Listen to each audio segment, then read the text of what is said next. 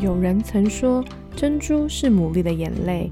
也许你的生命中也有许多的眼泪，但那终将成为美丽的珍珠。欢迎收听《非牡蛎的大小事》。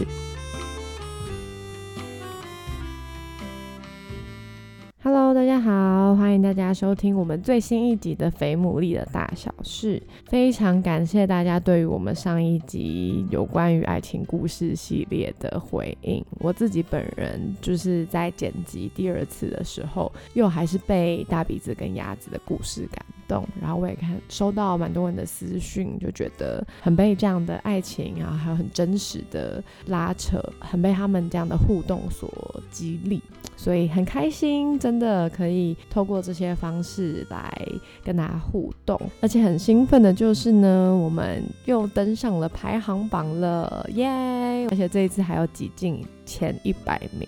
就真的是很感谢大家支持和喜。欢那未来也会继续访问这些很真实，然后很有趣又跟大家的生活很靠近的故事。那今天呢，因为原本要来上节目的嘉宾，我们时间上面有点难调好，所以今天呢，就还是是以小故事单元来上场。然后我自己也还蛮讶异，就是有人特别私讯我跟我说，还蛮喜欢听我念绘本的，有点害羞，但很谢谢大家的喜欢。我。自己也很喜欢去发掘很多可爱温暖的绘本故事，因为我真的觉得绘本其实不是给小孩子看的而已，反而有些时候大人在看的时候也会被里面的一些细节所感动。所以我自己真的也蛮喜欢绘本的。那原本今天想说要不要来继续《非牡蛎选书》系列的第二集，可是因为我就看到了这本绘本，我就真的觉得必须要来先让这本绘本插个队。这本绘本也是前段时间蛮多人在讨论的议题，就是所谓的高敏感。不晓得大家你是不是？所谓的高敏感呢，我自己觉得呢，就是如果你很清楚什么是高敏感的人的话，大概八九不离十，应该你自己可能蛮高敏感的。这是不是一个就是偏见？但因为我觉得高敏感的人，某个程度来讲，就是一个蛮细节的人，或者是因为你的重要他人是有这样特质的人。那我稍微去查了一下，所谓的定义，就是高敏感族群，就是指说对内外在的刺激敏感。容易被情绪淹没默的一群人，因为他们的大脑在处理感官资讯的时候特别敏感。高敏感族群的人和内向者并不相同哦，但可能和内向的特质有关联。不过这之间的关联其实并没有特别的稳定。然后呢，高敏感的人和情绪化的人也不一样。提出这个高敏感的这个学者就是指出说，高敏感族群可能是来自于基因，也有可能来自于环境，就和许多性格的成因相同。然后有趣的是呢，在这个研究里面就发现说，其实女生比男生更容易在高敏感的测验上面得到比较高的得分。但其实，在他们过去的研究里面就发现，其实。在新生儿身上是没有男女的差异的，因此这些研究的人就认为说，这可能是来自于社会的期望，因为社会比较不允许男性敏感，使得男性呢比较不会认为自己有敏感的个性，因此在做这个测验的时候，就会得到结果上面的差异。又有学者就是又在更提出说，其实在高敏感族群可以再分为三个部分。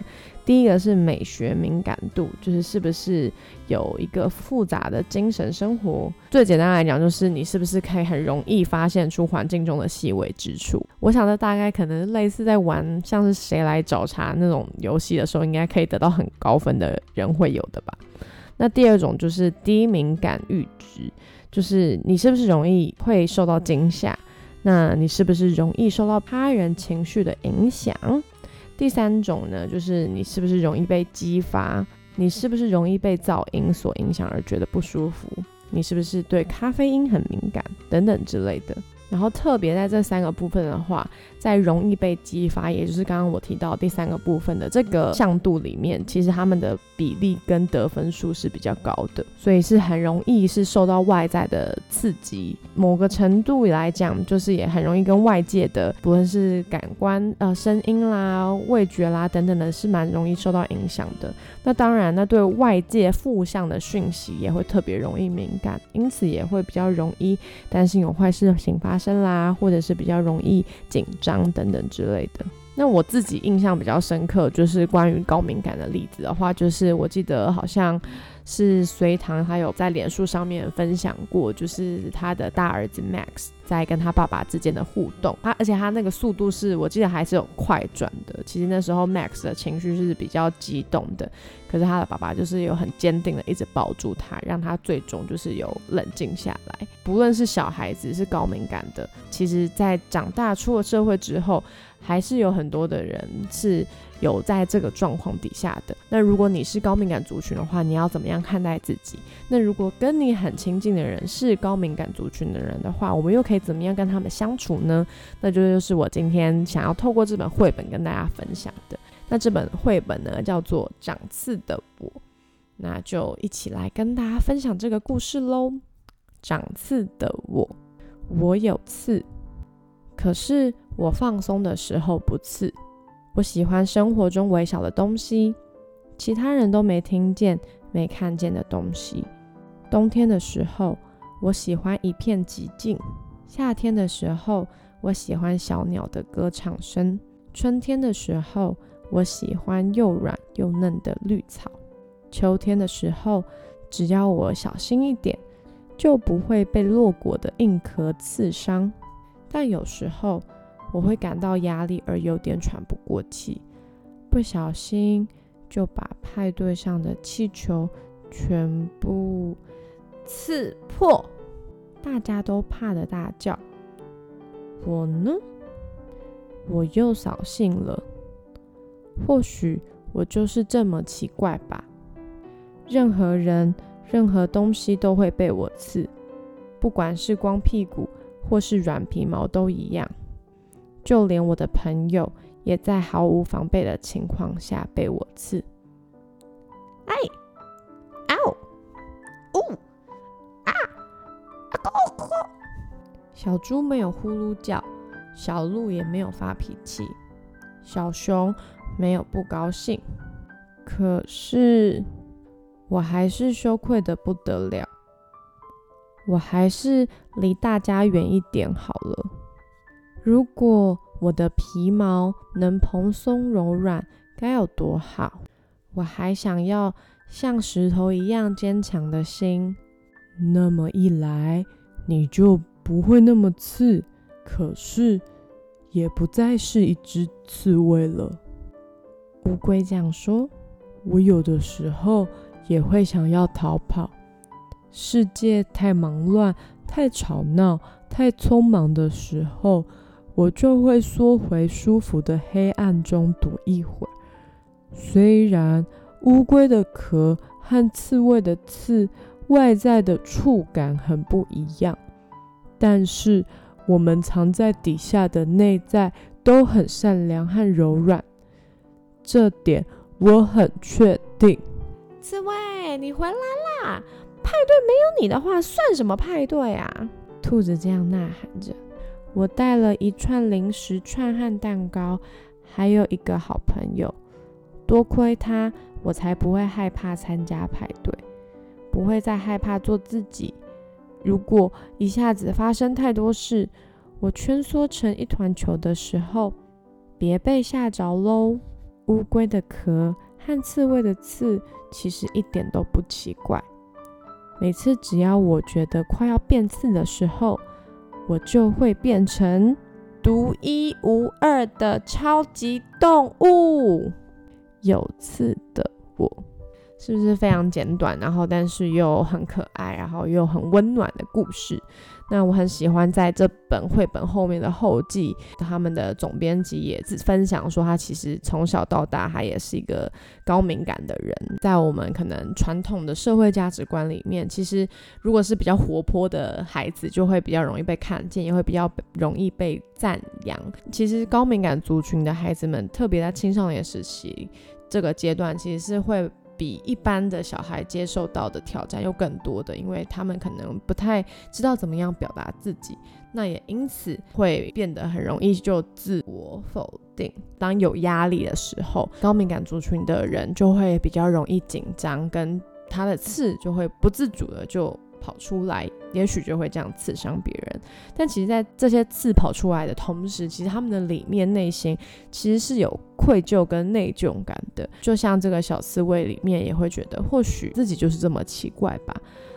因此，他会很希望自己拥有的是柔软的毛，而不是尖尖的刺。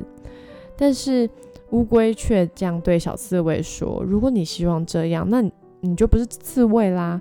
不论是乌龟坚硬的壳，或者是刺猬的尖刺，其实都不奇怪，因为这都是我们每一个人他在面对外在事物的时候会有的反应。乌龟可能是就躲起来，刺猬可能就是。”把刺会张开来，想要保护自己，所以其实每一个人保护自己的方式都不一样。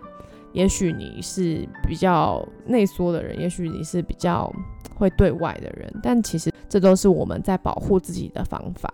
所以在过程中，也许呃有些反应会有让。不论是你，或者是觉得说是不是有点反应过度了，所有的反应其实它都是在渐渐的练习的过程中吧。有些人就是他平常不太会表达，那平常不太会表达人的人，其实也一直都在练习要怎么样表达自己。有些时候确实，如果我们的表达是比较满的，我们的情绪是比较满的。大家都是在练习，你也同时是在练习，你要怎么样可以合适的表达自己的感受。所以我觉得没有人是天生就会知道怎么样表达的合适的。也许你只是比别人可能更早练习这中中间的平衡，但不并不代表就是那些还在练习过程中的人，他们就需要被排斥，或者是他们就不够好。每个人的阶段，每个人的速度都不一样，所以不论你是自己就是高敏感族群的人的话，我相信其实，在坊间也有很多的书，很多的学者就在讨论那高敏感族群人究竟该怎么办。因为确实，我们就是一个生活在团体的社会文化之下，我们没有办法，好像要求整个环境就。变成我们要的样子，所以我相信，对于高敏感族群的人来说，也有他们需要去克服，还有他们需要去练习的事情。那如果我们是他们周围的人，其实对我们来讲也都是一样，我们也在学习怎么样可以听他们的表达，怎么样对他们的反应可以接纳也好，或者是我们可以用不是只是只有某一种表现的方式，我们也在学，这才是真正的接纳。而不是只是我们好像喊着说哦，我们是一个多元的社会，我们是一个接纳的社会。可是我们其实还是只想要某一种样子。所以这就是今天想要来跟大家分享的绘本《长刺的物》。我想我们每个人都有自己长刺的地方，或者是简单来讲，我们每个人都有我们自己的地雷。所以其实每个人都有需要去成长的地方，也不是只有谁需要。